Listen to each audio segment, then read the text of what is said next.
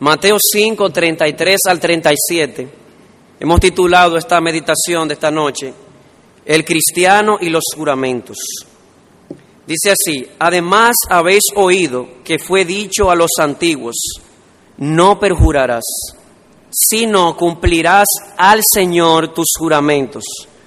Pero yo os digo, no juréis en ninguna manera, ni por el cielo, porque es el trono de Dios, ni por la tierra, porque es el estrado de sus pies, ni por Jerusalén, porque es la ciudad del gran rey, ni por tu cabeza jurarás porque no puedes hacer blanco o negro un solo cabello.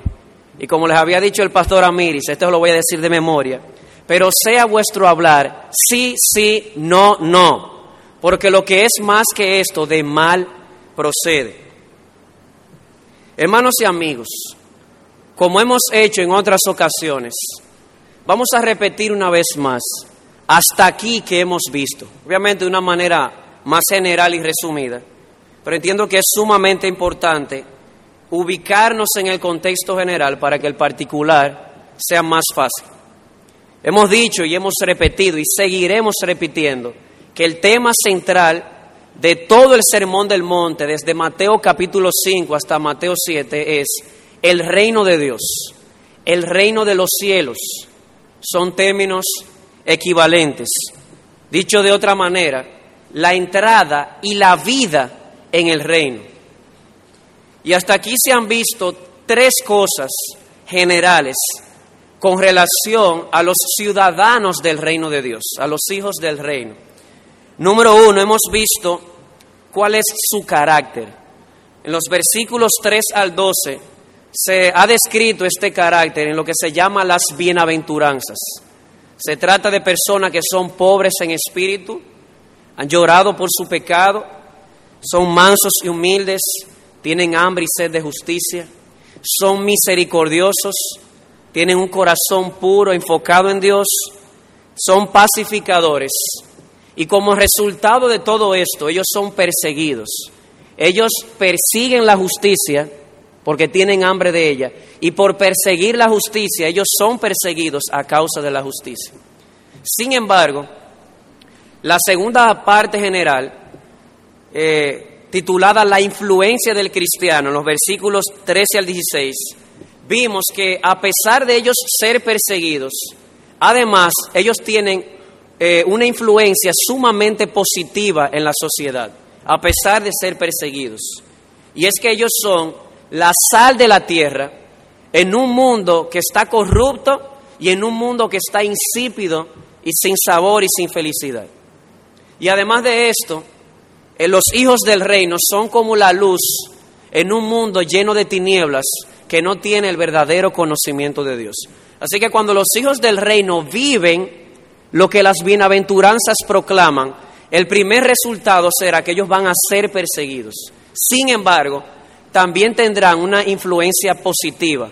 Van a ser sal en la tierra, dando sabor y mostrando la corrupción del mundo y, son luz mostrando la oscuridad. En tercer lugar, de manera general, y es lo que hemos estado viendo en los últimos tres sermones, la justicia del cristiano, que es el tema general que estamos tratando ahora. Si ustedes ven la primera pregunta del resumen, dice, ¿en qué punto del bosquejo general estamos? El punto se titula La justicia del cristiano o la justicia del Hijo del Reino versículos 17 al 48. Y esta, este apartado general tiene dos enseñanzas, una general y otras particulares. La enseñanza general de esta porción titulada La justicia del cristiano es que el creyente, la justicia del creyente debe superar a la justicia de los escribas y los fariseos. La justicia de los escribas y fariseos se quedaba simplemente en lo externo. Pero los hijos del reino, se espera de ellos una justicia que venga de un corazón transformado. Esa es la enseñanza general de este apartado. La justicia del cristiano debe superar a la de cualquier otro moralista, porque más que una justicia externa es una justicia que viene del corazón. Y de manera particular Jesús da seis ejemplos que se han titulado las seis antítesis, que comienzan con, ustedes oyeron que fue dicho, mas yo os digo, donde vemos, como ya se ha dicho en, una ocasión anterior, que Jesús no está contrastando sus palabras con la de Moisés. Si estuviera eh, contrastando sus palabras con la de Moisés, hubiese dicho, escrito está, más yo os digo, pero esas no son sus palabras. Las palabras de Jesús son, ustedes oyeron que fue dicho, más yo os digo. Es decir, que el contraste en estas seis antítesis es las palabras de Jesús con la interpretación que los judíos, específicamente escribas y fariseos, habían hecho de la ley de Moisés, la cual había sido una interpretación errada una interpretación que se, que se centró solamente en la letra, se les olvidó el espíritu de la ley. Y vimos los tres primeros ejemplos.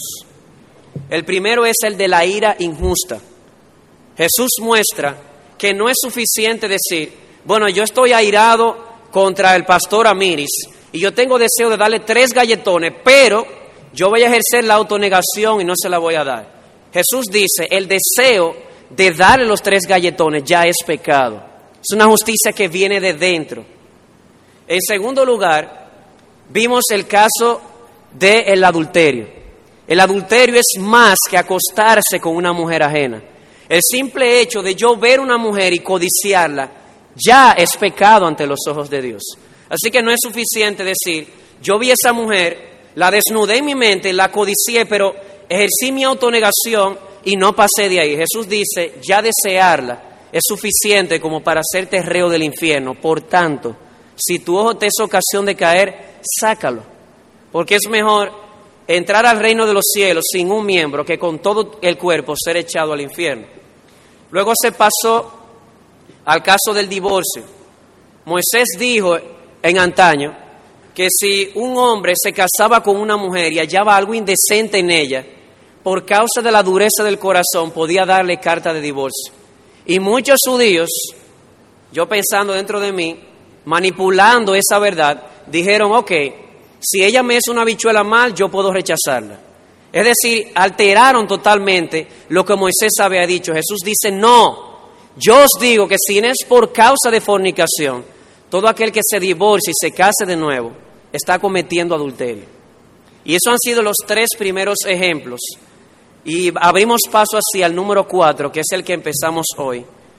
El cristiano y los juramentos. Y vamos a ver esta antítesis en tres partes.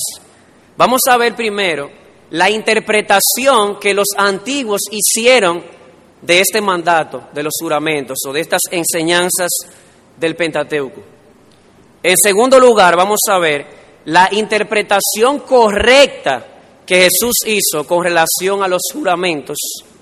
Y en tercer lugar, vamos a ver cómo eso se aplica a nosotros en el día de hoy. Así que voy a repetir tres cosas.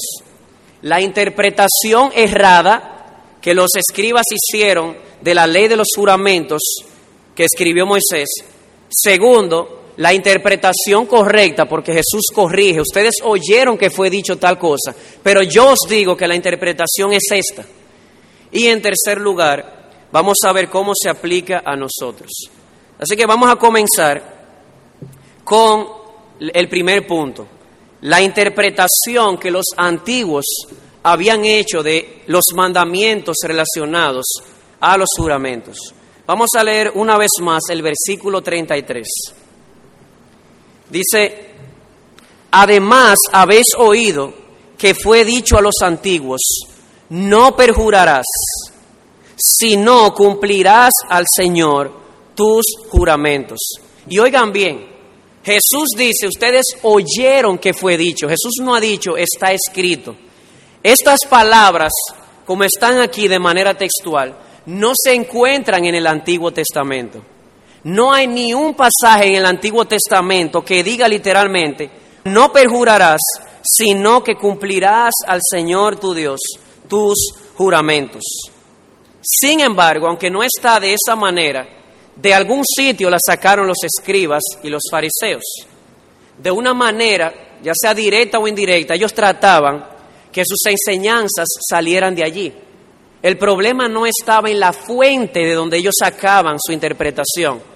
El problema estaba en la interpretación que ellos daban a las palabras de Moisés. Así que yo quisiera llevarles, amados hermanos, a cuatro pasajes del Antiguo Testamento relacionados a las leyes de los juramentos. El primero está en Éxodo 27. Por favor, acompáñenme allá. Éxodo 27, todos nosotros lo conocemos, el tercer mandamiento, dice así, no tomarás el nombre de Jehová tu Dios en vano. ¿Por qué? Porque no dará por inocente Jehová al que tomare su nombre en vano. ¿Qué significa tomar el nombre de Dios en vano? Ciertamente, aquí tenemos un abanico de aplicaciones, pero de manera primaria, tomar el nombre de Dios en vano implicaba yo hacer un juramento usando a Dios como testigo y no cumpliendo el juramento que había hecho. Así que ese es el primer pasaje que tenemos. Tomar el nombre de Dios en vano implica yo hacer un juramento usando a Dios como testigo y no cumpliendo lo que había prometido o jurado. El segundo está en Levíticos capítulo 19, versículo 12. Levítico capítulo 19, versículo 12. Dice así la escritura, y no juraréis falsamente por mi nombre, profanando. Números 30, capítulo 30, versículo 2. Dice así, cuando alguno hiciere voto a Jehová, o hiciere juramento ligando su alma con obligación, no quebrantará su palabra. Escuchen esto, hermano, lo voy a repetir porque es muy importante para lo que vamos a ver más adelante. Cuando alguno hiciere voto a Jehová o hiciere juramento, ligando su alma con obligación, no quebrantará su palabra, hará conforme a todo lo que salió de su boca. Y el cuarto de los pasajes está en Deuteronomio capítulo 23. Deuteronomio 23, 21. Dice así, cuando haces voto a Jehová, tu Dios, no tardes en pagarlo, porque ciertamente lo demandará Jehová tu Dios de ti y sería pecado en ti. Así que hermanos, esos cuatro versículos entendemos junto con el escritor John Stott, resumen todo lo que la ley mosaica tenía que decir acerca de los juramentos. Noten que las palabras que Jesús cita en Mateo 5 no son textualmente lo que aquí se dice. ¿Por qué? Porque eran una interpretación de lo que Moisés había dicho. Vamos allá nuevamente, a Mateo capítulo 5. Leo nuevamente el versículo 33. Además habéis oído que fue dicho a los antiguos, no perjurarás, sino cumplirás al Señor tus juramentos. Y esto es sumamente interesante. ¿Saben por qué? Porque si nosotros tomamos los cuatro versículos que hemos visto del Antiguo Testamento, yo creo que esta declaración sería un buen resumen, un buen resumen si partimos de la letra de la ley, pero no del espíritu. ¿Y por qué digo esto? Porque aunque parece ser un buen resumen de lo que se dijo en el Antiguo Testamento, obviamente que algo anda mal. Hermano, ¿y cómo usted sabe que algo anda mal? Porque Jesús dice, pero yo os digo, hay algo que anda mal en la interpretación de ellos, aunque esto parezca ser una declaración que resume muy bien lo que se ha dicho en el Antiguo Testamento. Y el problema de los escribas y de los fariseos en estas leyes relacionadas a los juramentos estaba en el énfasis. Y ojo con esto, una aplicación más general a modo de paréntesis. Tenemos que tener mucho cuidado cuando enseñamos, especialmente nosotros los maestros. En una predicación anterior decíamos que el problema de los fariseos no estuvo en lo que dijeron, sino en lo que dejaron de decir. En este caso, el problema no estaba en lo que dijeron, sino en un énfasis incorrecto. Hicieron más énfasis en otra cosa antes que hacerlo, en lo que debían de hacerlo. Lo vamos a ver más adelante. Y aquí se levanta la pregunta del millón.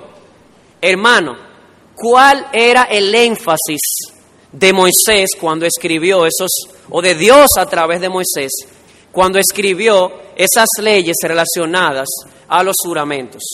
Si queremos ver la distorsión o el énfasis errado que hicieron los escribas y fariseos, tenemos que entender cuál era el énfasis que, se, que Dios dio a través de Moisés por estas leyes.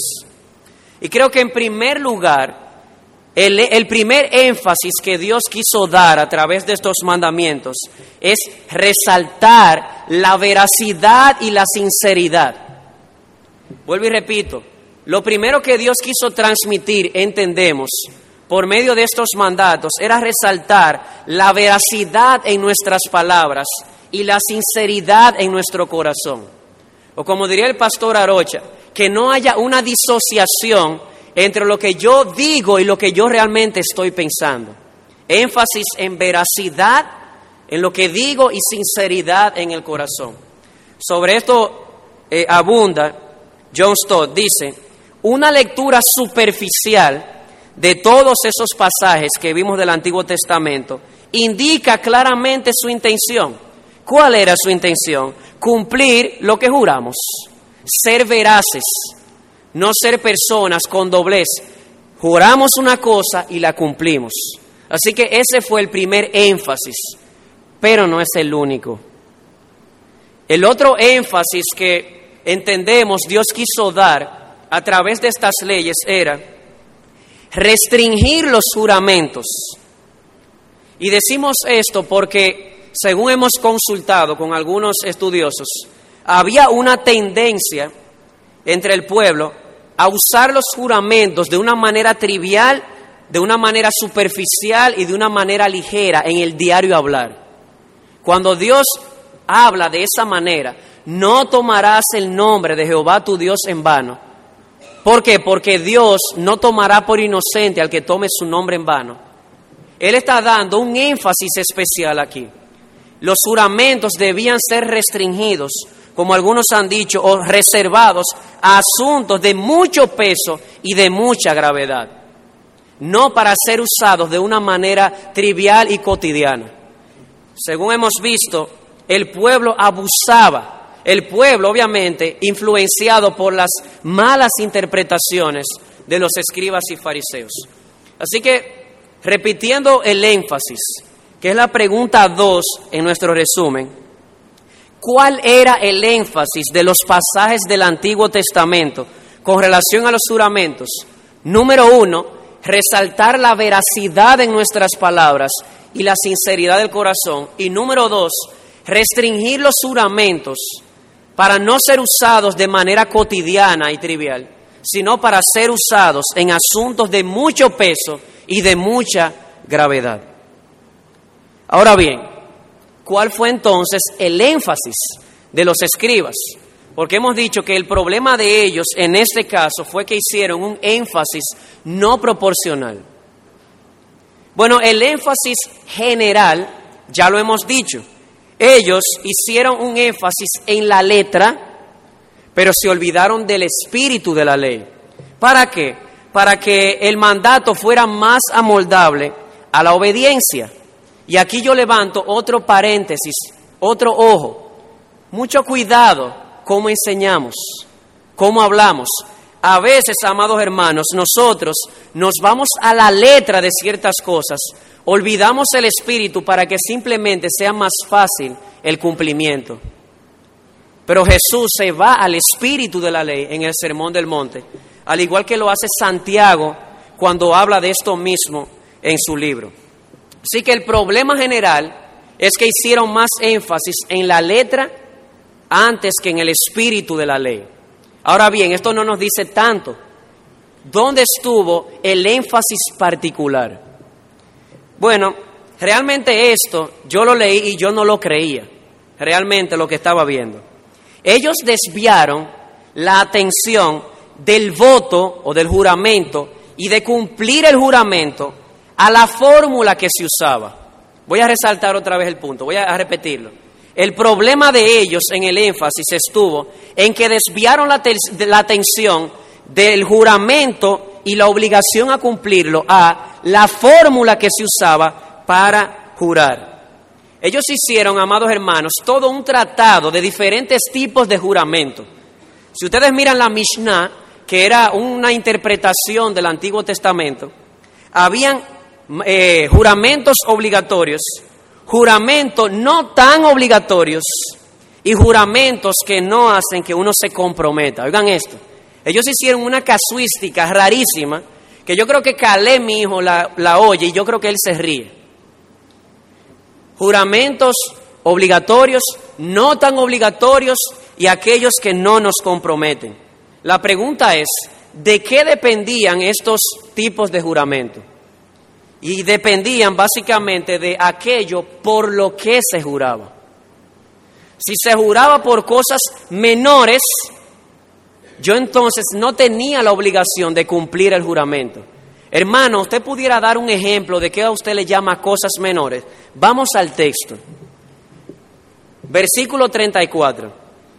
Pero yo os digo, no juréis en ninguna manera, ni por el cielo, ni por la tierra, versículo 35, ni por Jerusalén, ni por tu cabeza. Ellos dirían, mira, si tú juras por el cielo o por la tierra, o por Jerusalén o por tu cabeza, tú no estás obligado a cumplir. De todas maneras, ni el cielo, ni la tierra, ni Jerusalén, ni tu cabeza van a tomar venganza de ti si tú no cumples el juramento. Así que ellos decían, lo que Moisés quería decir es que si tú jurabas en nombre de Jehová, entonces tú estabas obligado a cumplir. Pueden percibir la distorsión. Pueden ver el, énfasis que hicieron, no en la veracidad, sino en la fórmula. Si tú juras por esto, esto, esto y esto, realmente tú no tienes por qué cumplir. Pero si tú juras por el nombre de Dios, sí tienes que cumplir. Y un ejemplo de esta casuística ridícula la vemos en Mateo 23. Acompáñenme allá, por favor. Mateo 23, 16 al 22. Dice así, hay de vosotros guías ciegos, ojo con esa frase, guías ciegos que decís que si alguno jura por el templo, no es nada, pero si alguno jura por el oro del templo, es deudor, tiene que cumplir. Insensatos y ciegos, porque ¿cuál es mayor, el oro o el templo que santifica el oro? También decís, si alguno jura por el altar, no es nada, pero si alguno jura por la ofrenda que está sobre él, es deudor. Necios y ciegos, porque ¿cuál es mayor, la ofrenda o el altar que santifica la ofrenda? Pues el que jura por el altar, jura por él y por todo lo que está sobre él. Y el que jura por el templo, jura por él y por el que lo habita. Y el que jura por el cielo, jura por el trono de Dios y por aquel que está sentado en él. Fíjense qué casuística más rara. Si tú juras por esto, no estás obligado. Pero si juras por esto, o esta otra cosa, sí eres deudor, sí estás llamado a cumplir. Y es obvio que Jesús ridiculiza esta interpretación, hasta dicta un ay sobre esto. ¿Por qué? Porque al final el problema no fue simplemente que pervirtieron el mandato de Dios, sino que también había deshonestidad en sus corazones. Con esta casuística creativa, pero mala, ellos cayeron o estaban no solamente pervirtiendo el mandato de Dios sobre los juramentos, sino también que estaban siendo deshonestos. Al fin y al cabo, ¿cuál era el problema de los fariseos y los escribas con esta interpretación? Si ven en la pregunta número 3, dice allí, ¿cuál fue la interpretación de los escribas y fariseos de las leyes de los juramentos en el Antiguo Testamento? Ya vimos cuál fue su interpretación. Ahora dice la segunda parte, ¿dónde estaba el problema en ellos? Voy simplemente a citar a tres escritores. John Piper lo ha dicho así en su libro, Lo que Jesús exige del mundo. Su problema se resume a esto, manipulación de la verdad a su propio antojo, para salirse con la de ellos. Vuelvo y repito, el problema en toda esta casuística estaba en manipular la verdad al antojo de ellos para salirse con la de ellos. Sobre esto dice el doctor Marty Lloyd Jones, el problema de ellos se resume a una sola palabra, deshonestidad. Había una disociación entre lo que estaban diciendo y lo que estaban pensando. Y como ha dicho el teólogo León Morris, el problema se resume a esto, no estaban comprometidos con la verdad. Dice León Morris una frase que me impactó mucho, una mentira no concernía a Dios a menos que se le invocara. Eso enseñaban ellos. Una mentira realmente no le va a importar mucho a Dios. Ahora, si usamos a Dios como testigo, la mentira sí le va a importar. Así que este era el problema en el corazón de ellos, deshonestidad, manipulación de la verdad, no compromiso con la verdad, y eso les llevó a manipular estos juramentos, a hacer una casuística sumamente extraña y hasta ridícula. Y hay un agravante en todo esto, y es que así se lo enseñaron al pueblo. ¿Se acuerdan en Mateo 23 cuando les dije, ojo con esa frase, hay de vosotros guías ciegos? ¿Por qué? Porque toda esta casuística de juramentos obligatorios, no obligatorios, ellos le enseñaron eso al pueblo. ¿Y cuál fue el resultado? Como diría alguien, una dicotomía en las conversaciones. Se parece mucho a la dicotomía que hoy suelen hacer algunos de una cosa es la vida espiritual y, otra cosa es la vida secular. Hermano, la verdad es la verdad en el trabajo y en la iglesia. La verdad es la verdad, estando con el hermano o estando con un compañero impío que sea un perverso. El énfasis del Antiguo Testamento es este. Dios ama la verdad. Pero déjame agregar el apellido que dice David. Hermano, oye, esto, Dios ama la verdad en lo íntimo. ¿Puedes sentir el peso de esa declaración? Dios ama la verdad en lo íntimo. Aquí el punto no es qué tanto vamos a manipular la fórmula. El punto es, Dios quiere la verdad, porque Él ama la verdad. Y hermanos, déjenme decirles que esto que ellos hacían, esta manipulación de la verdad, era, era suficiente como para hacerles reos del infierno. Y usted dirá, ok, vamos a pararnos aquí un segundito. ¿De dónde tú sacas eso en el pasaje, hermano? Porque, ok, cuando vimos el caso de la ira injusta, se dijo que el que se enoja injustamente contra el hermano es reo del infierno. Se vio también en el caso anterior que cualquiera que mire una mujer para codiciarla, ya eso es, le, le acarrea suficiente culpa como para hacerle reo del infierno. Porque dice, sácate el ojo porque es mejor que se pierda uno de tus miembros y no que seas echado al infierno con todo tu cuerpo. ¿De dónde sacamos que esto es grave a los ojos de Dios? Esta manipulación de la verdad. Bueno, no voy a citar textualmente el Sermón del Monte aquí, pero vamos al libro de Santiago, donde vamos a ver a Santiago citando las palabras de Jesús. Santiago capítulo 5, versículo 12. Fíjense que es exactamente una cita tomada de allá. Se dice para los que llevan notas y les interesa que el libro del Nuevo Testamento que más cita el Sermón del Monte se llama Santiago. Y lo creo. Voy por el capítulo 12 en mi devocional y he visto más referencias al Sermón del Monte de lo que nunca había visto en el pasado. Oigan cómo dice el versículo 2, Santiago 5. Pero sobre todo, hermanos míos, no juréis ni por el cielo ni por la tierra. ¿Se les parece a lo que Jesús está diciendo en Mateo 5? Claro que sí. Ni por ningún otro juramento, sino que vuestro sí sea sí y vuestro no sea no. Ahí está exactamente lo que Jesús dijo. Y oigan el propósito, para que no caigáis en condenación.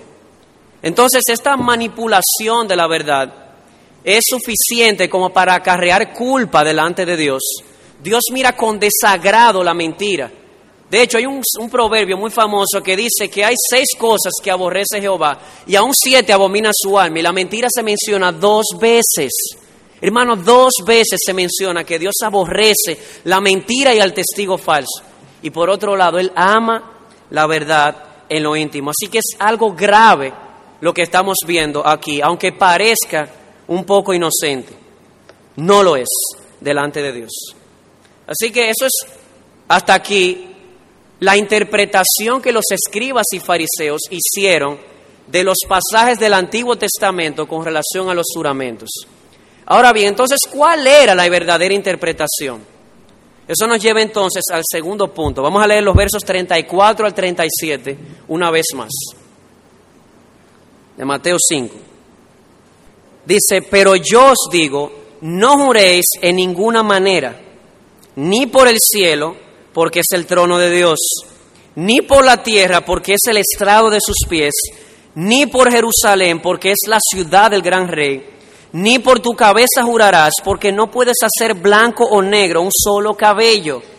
Pero sea vuestro hablar, sí, sí, no, no, porque lo que es más de esto, de mal procede. Ante estas formas creativas y corruptas de manipular, de manipular la verdad, Jesús dice, más yo os digo, porque realmente eso es una total distorsión. Él no piensa permitir que ellos se salgan con la de ellos, con esta casuística tan extraña, porque Jesús ama la verdad. Así que Él da la verdadera interpretación y lo da desde dos perspectivas, desde una perspectiva negativa y desde una perspectiva positiva. ¿Cuál es la perspectiva negativa? No juréis en ninguna manera, ni por el cielo, ni por la tierra, ni por Jerusalén, ni por vuestras cabezas y entiendo que Jesús está diciendo con esto, el énfasis del Antiguo Testamento es no solamente a cumplir los juramentos, sino también a abandonar los juramentos en nuestras conversaciones cotidianas. Es decir, restringir los juramentos para situaciones sumamente especiales, pero abandonarlos totalmente en las conversaciones triviales o nuestras conversaciones diarias. Y aquí se levanta la pregunta, hermano, entonces significa esto que el creyente no puede jurar en ninguna manera, en ninguna circunstancia. Esta pregunta es importante porque a través de la historia de la iglesia, muchos verdaderos creyentes han interpretado estas palabras de esa manera. Por ejemplo, los cuáqueros lo entendían así, no juraban bajo ninguna circunstancia y los anabaptistas, lo que hoy conocemos como los menonitas, se niegan a jurar bajo cualquier circunstancia. Y realmente yo pudiera decir que yo admiro ese celo de estos hermanos, pero creo que están cayendo en un aspecto, en el mismo error de los fariseos. En el otro extremo, pero están cayendo en el mismo error de irse a la letra y olvidarse del espíritu. Y voy a decir por qué creo que Jesús no está diciendo que el creyente no pueda jurar en algunas situaciones especiales, como en un juicio, por ejemplo, donde es algo solemne, algo sumamente grave y de mucho peso. En primer lugar, porque como hemos visto, el Antiguo Testamento permitía los juramentos, aún más los permitía usando a Dios como testigo.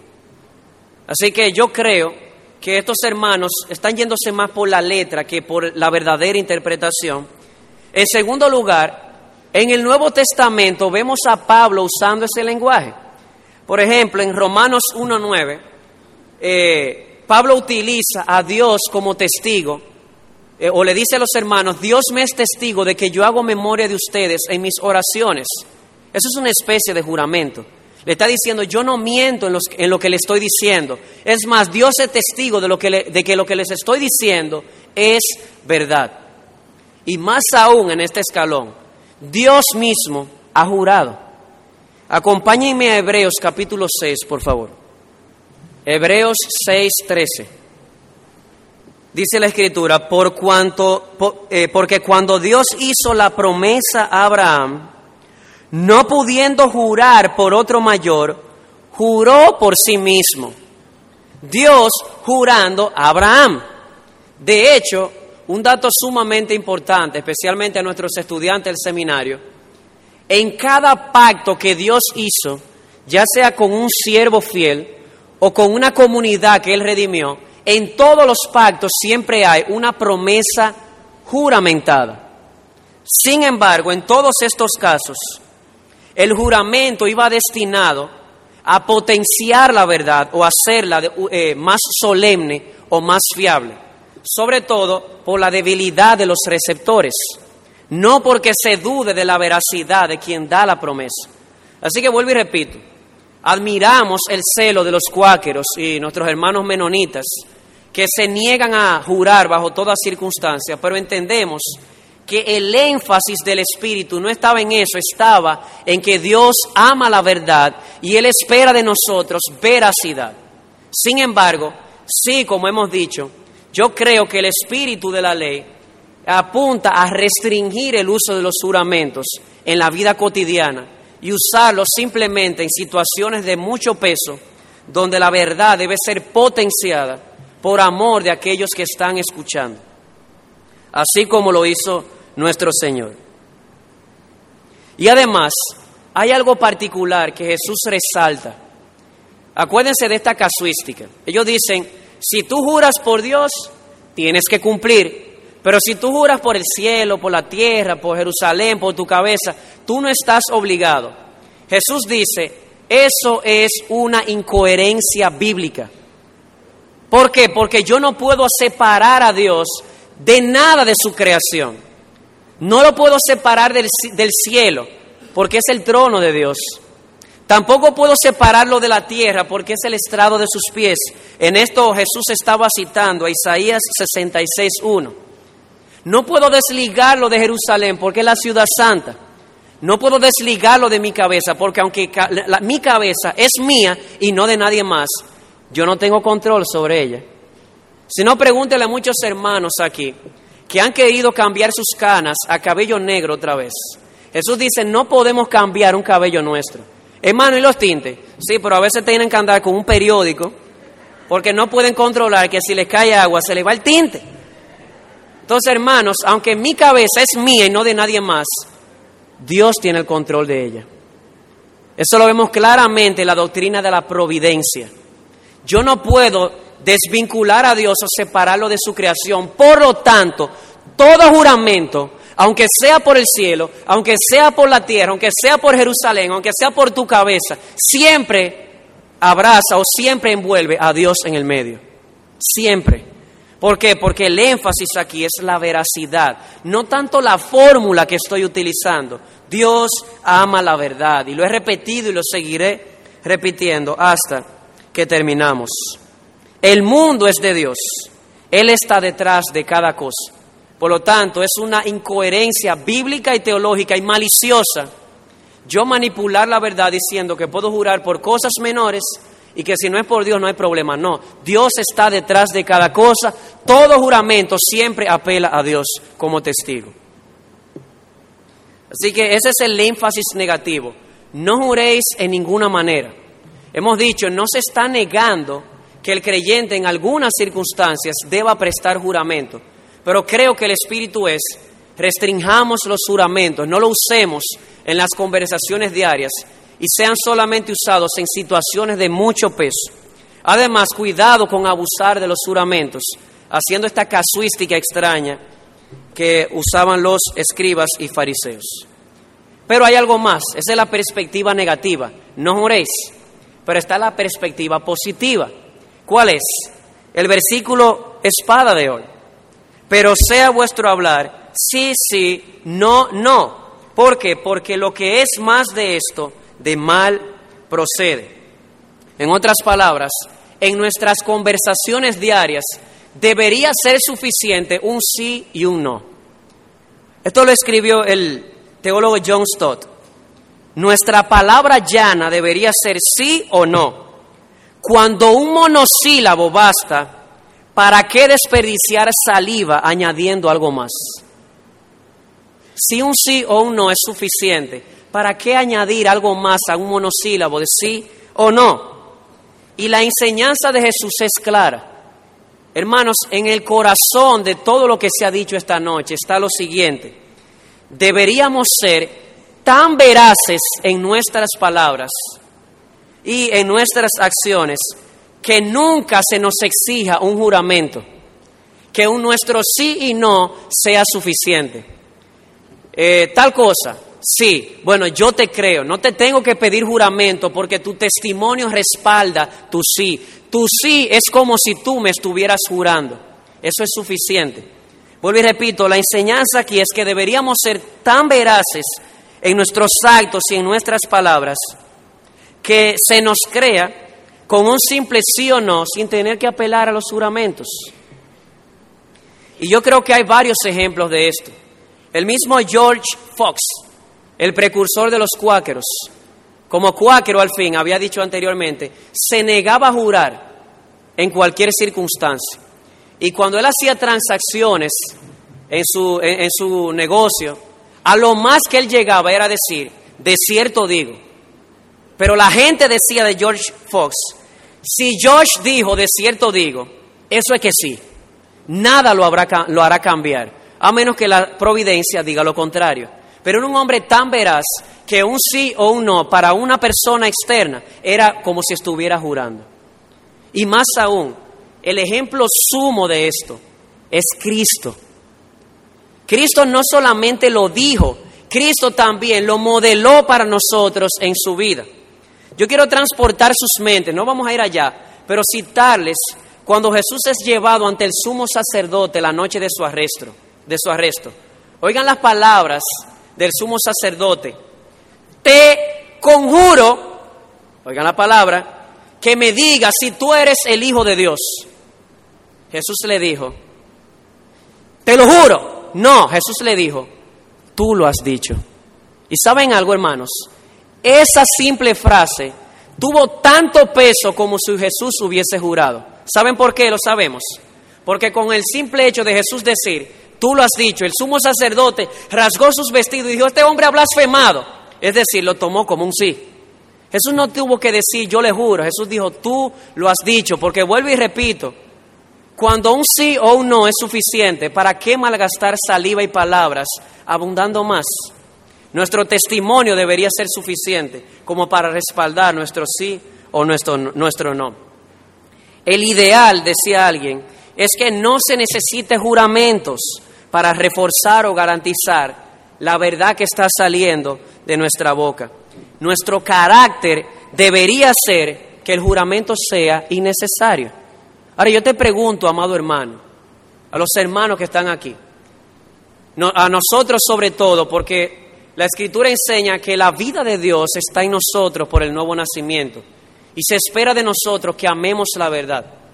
Si le preguntamos a tu jefe, si le preguntamos a tu compañero de estudios, ¿tú crees que esta persona está comprometida con la verdad? Mm, bueno, yo no estoy tan seguro.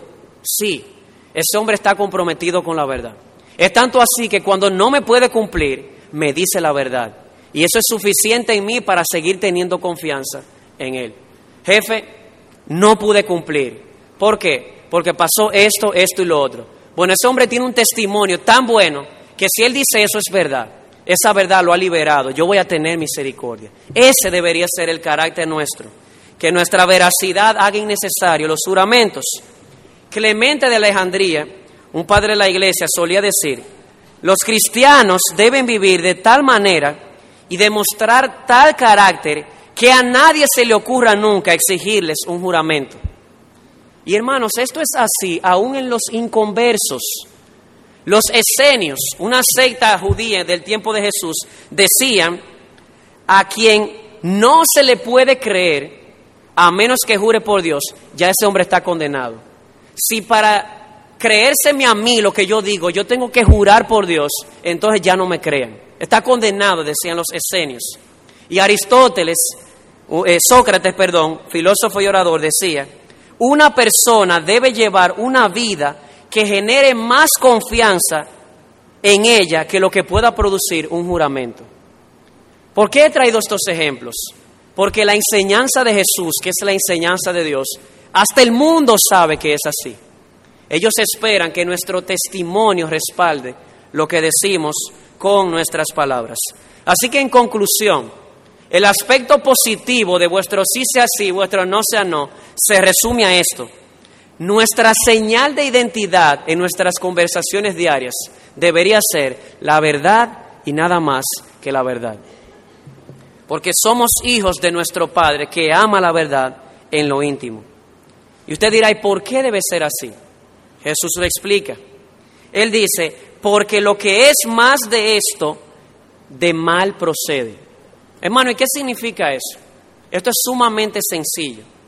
¿Qué significa esto? Que lo que es más de esto de mal procede. Significa que la única, escucha esto, la única razón por la cual existen los juramentos es porque existe la mentira. Eso es sencillo, hermanos. Si no existiese la mentira, no hubiera necesidad de jurar. Es por eso que entre nosotros no debería haber juramentos. ¿Por qué? Porque como hijos de Dios se espera que hablemos la verdad por el nuevo nacimiento, por la nueva naturaleza que tenemos en nosotros. Debería brotar de nosotros, hasta de nuestros poros, debería, la verdad y nada más que la verdad. Así que cuando Jesús dice que de mal procede, lo que está diciendo es que no debería usarse en nuestras conversaciones diarias, porque la única razón por la cual existen los juramentos es porque existe la mentira. Y haciendo eco de lo que dijo el pastor Luis en el sermón anterior, si Dios permitió el divorcio a causa de la dureza del corazón, Él permitió los juramentos a causa de la mentira. Tan sencillo, estoy citando las palabras de John Stott. Si Dios permitió el divorcio por la dureza del corazón, permitió los juramentos por una sencilla razón, porque hay mentira en el hombre. El corazón nuestro es engañoso. De eso nos predicó el pastor Arocha hace días. Nuestro corazón es engañoso. Y es tanto así, hermano, que a veces creemos la mentirita que nuestro corazón nos dice. ¿Cuántas veces no he pensado yo, como decía el pastor Arocha, que yo predico mejor que Piper? ¿Quién me lo dijo? El corazón. Porque no es verdad. Imagínense ustedes con un corazón así, Dios condesciende y permite los juramentos. Pero Él dice, entre creyentes, no deberían usarse los juramentos en la conversación diaria. ¿Y cómo aplicamos esto a nosotros ahora? Aunque a lo largo de la exposición hemos dado más o menos algunas pinceladas. Amado hermano, creo que este dicho de Jesús nos coloca bajo tres obligaciones que no deberían ser forzadas, sino gozosas. Primero, ser tales que los demás vean en nosotros nuestra bondad transparente y nunca nos exijan un juramento. Deberíamos ser veraces en nuestras palabras y sinceros en nuestros corazones. Y digo esto, hermanos, porque tal vez hay una diferencia entre nosotros y ellos en ese tiempo. Porque ellos dirían, no, si tú juras por Dios, tiene que cumplir wow, respetaban el nombre de Dios. Pero hoy día ni se respeta el nombre de Dios, ni se respeta la verdad tampoco. Tanto así que van a un juicio, levante su mano derecha con una sobre la Biblia, juro decir la verdad y nada más que la verdad. Y realmente la verdad es lo único que no sale por sus bocas. O sea que no hay ni respeto por el nombre de Dios, ni respeto por la verdad. Pero aunque hay una diferencia entre eh, lo que se estaba viendo en el tiempo de Jesús y nosotros hoy, yo creo que hoy podemos ver muchas formas de manipular la verdad. Exageraciones, mentiras blancas, como le hemos llamado por ahí, eh, verdades a medias. A veces decimos la mitad de la verdad, pero porque la otra mitad creemos que no nos conviene o simplemente callar ciertas verdades que deberíamos decir. Cuando vamos al cónsul, en una ocasión alguien me dijo, pero déjame poner a tu cuenta 200 mil pesos, porque al final lo tuyo es mío. No, que yo no puedo, porque al, al final, aunque lo suyo sea mío, no es mío el dinero, estoy manipulando la verdad. O cuando ciertos papeles realmente no son legales declaraciones de impuestos, o cuando en el trabajo, por ejemplo aquí en el colegio tenemos una mascota. Algunos le han llamado la mascota chismosa, yo diría no, la mascota de la verdad. Cuando cada profesor llega, debe poner la hora en que llegue y la hora en que debemos llegar es las 7 y 10. Y algunos de nosotros se nos puede ocurrir, son las 7 y 12, pero por dos minutos no van a pelear, 7 y 10. Eso es manipulación de la verdad. Hermanos, esto baja a detalles que nos parecen insignificantes, pero Dios dice, yo amo la verdad.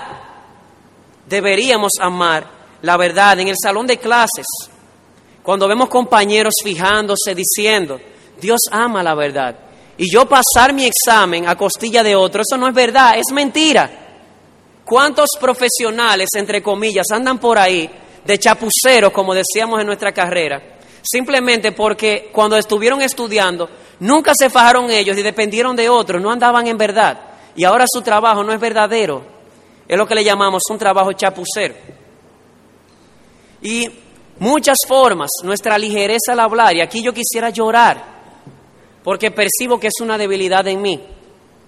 Y lo, digo con el corazón abierto. ¿Cuántas veces no soy tentado a decirle sí a todo? Hermano José, ¿puedes hacer tal cosa? Sí. A todo le digo que sí. Y usted dirá, pero tal vez no hay engaño en tu corazón. Y es verdad, hermanos, amo la verdad. Sin embargo, si es así, entonces no debería ser tan ligero en mis palabras. Así como Jesús dice, no seamos ligeros en nuestros juramentos, no seamos ligeros en nuestras palabras, al dar un sí o al dar un no, en lugar, en, lugar de lo cual deberíamos decir, si el Señor lo permite, y si en su providencia no se levanta algo que me impida llevar a cabo esto.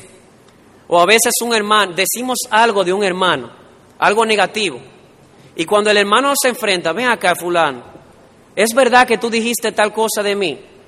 No, no, no, espérate un momentico, fulano, ven acá. Tú no me dijiste que él dijo tal cosa de mí. Sí, tú lo dijiste. Bueno, pero que yo quise decir, hermanos, deberíamos decir lo que queremos decir y, y debemos querer decir lo que decimos. Y a veces manipulamos eso, pero realmente en el corazón hay una intención de salirnos con la nuestra. La verdad debería reinar en nosotros, debería, y que el Señor nos ayude en esto.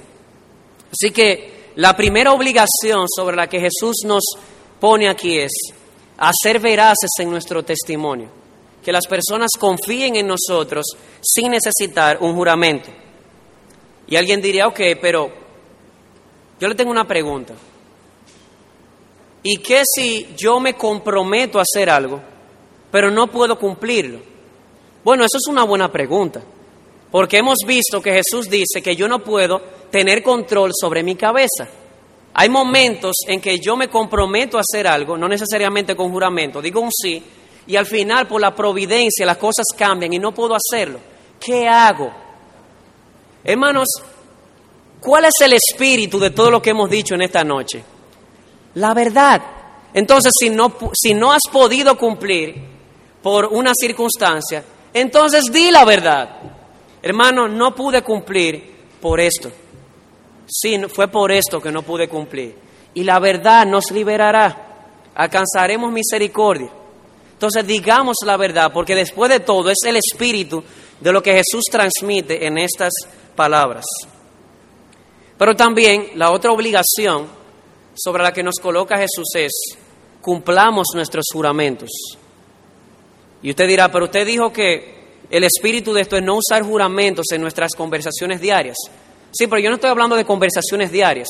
Si tú eres llevado a un juicio, lo que tú juras, cúmplelo.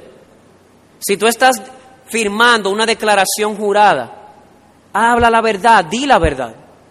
A esto es que me refiero. Si juramos algo porque la circunstancia lo exige, cumplamos. Jesús nos manda aquí no abusar de los juramentos. Y en tercer lugar, Jesús nos coloca bajo la obligación de no usar evasivas para no cumplir la verdad.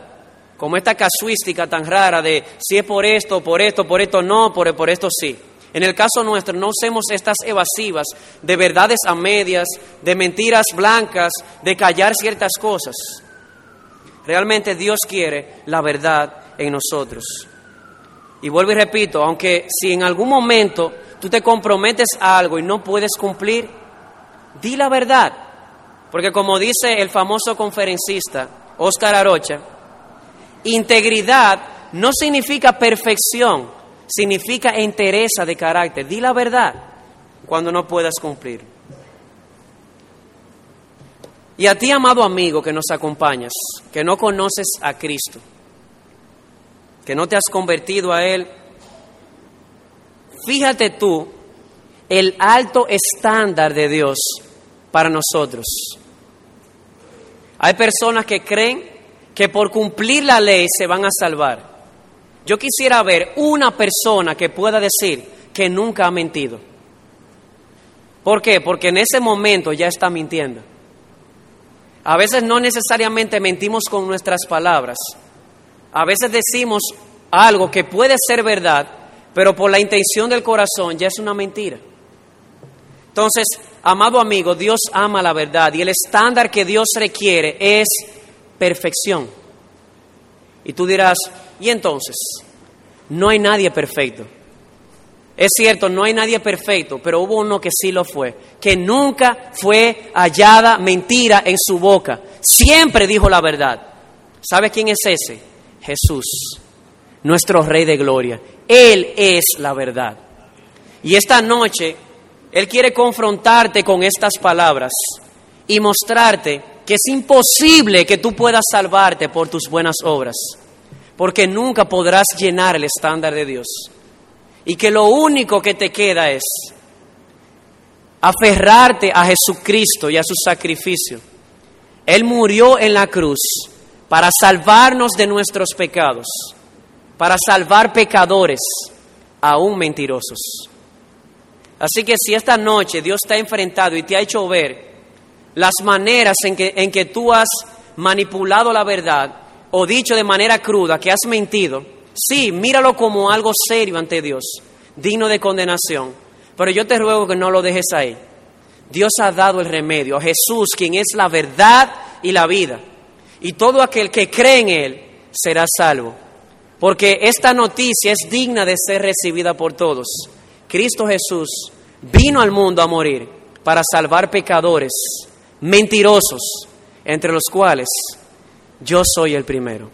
Así que ahí mismo donde tú estás sentado, pídele a Dios, Señor, me has mostrado mi pecado, me has mostrado mi maldad, me has mostrado que soy digno de ser castigado, pero tú levantaste a tu Hijo en la cruz como la serpiente en el desierto, y tú has prometido que si yo creo en Él, no vendré a condenación, sino a vida eterna.